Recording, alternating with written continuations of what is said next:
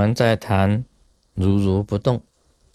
这个像我们在说法，这个有飞机飞过去，我们一样是要如如不动啊。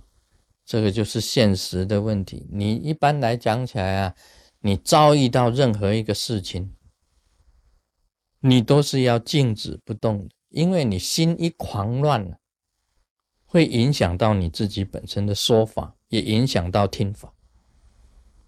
那么你外来的这些声音呢，也实事实上也会干扰的。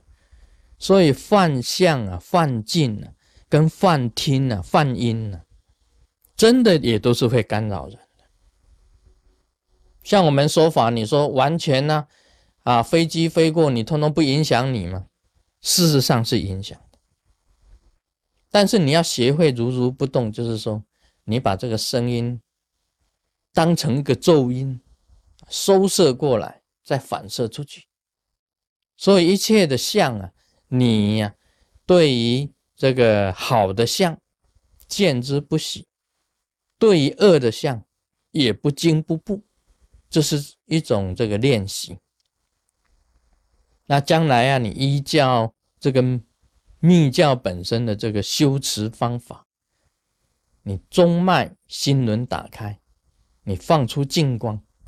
这个就是一种禅定的一种功夫，你的禅定呢本身就显现出来，就有净光啊从心理上发露，将来你可以修成宏光大成就。所以一切外来的干扰，你不能去去跟着去的，因为会影响到你自己。所以莲师莲华生大师讲：如如不动。那么我是这样子认为啊，我自己在禅定里面呢，我自己有接受到，有三个东西很重要。第一个东西啊，就是空性很重要，因为空性呢，可以讲是一切法身的体，法身的体，宇宙意识啊，本身就是空性。就是原来的一个体，那出现的相啊，我认为是净光、光明、清净的光明是相。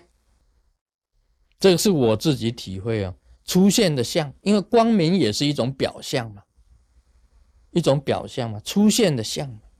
你研究佛法要用体、相、用来研究的，它原来的体呀是空性，出现的相是光明。是净光，最后的作用是什么呢？是大乐。那么大乐跟相啊，是有是有存在的东西。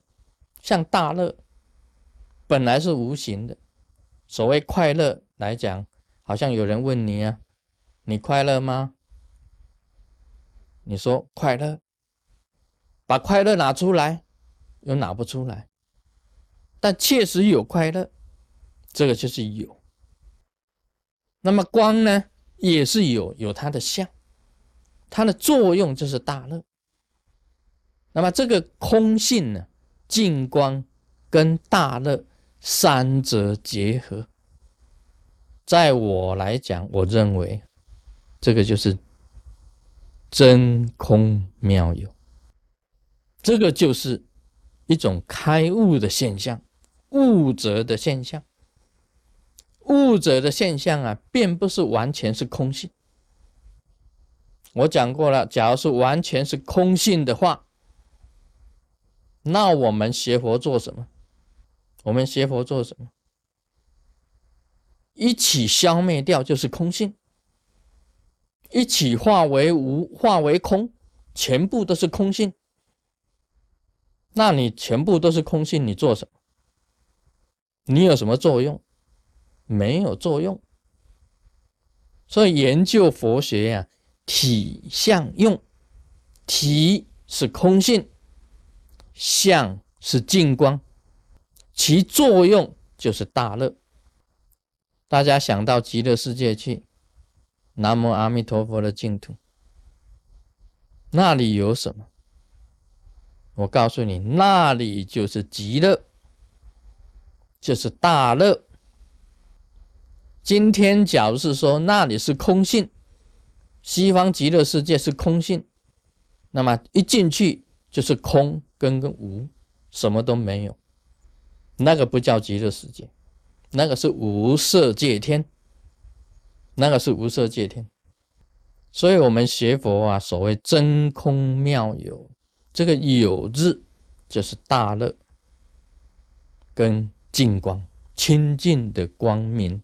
大乐的现象在里面，那么外层呢？它的体是由空性里面所产生的，应该是这样子，才是一种悟境，才是一种正确的开悟的一种境界。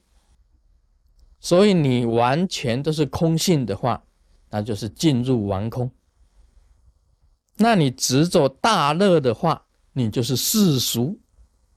世俗，所以真正的如如不动啊，并不是在空性里面的。像莲池大师啊，他这个一一下子看见佛，一下子看见魔，到时候他念佛南无阿弥陀佛，这一句南无阿弥陀佛就是有，就是有。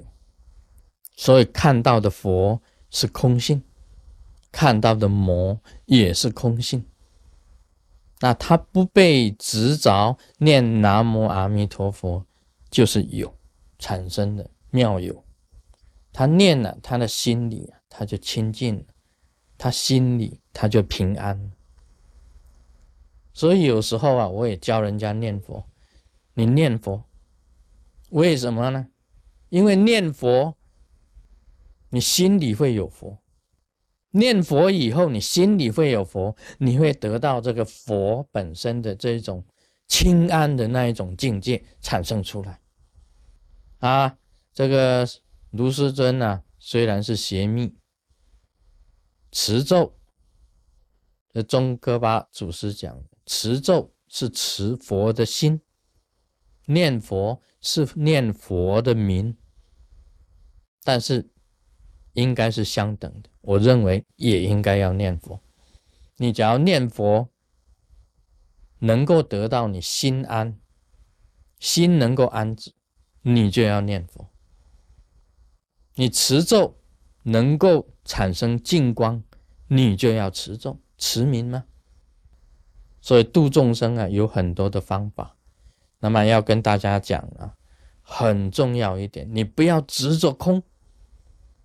执着空就入完空，你不要执着有，执着有就入世俗，所以空跟有要结合起来，变成净光大乐空性的结合，就是一种很伟大而且正确的一个悟境。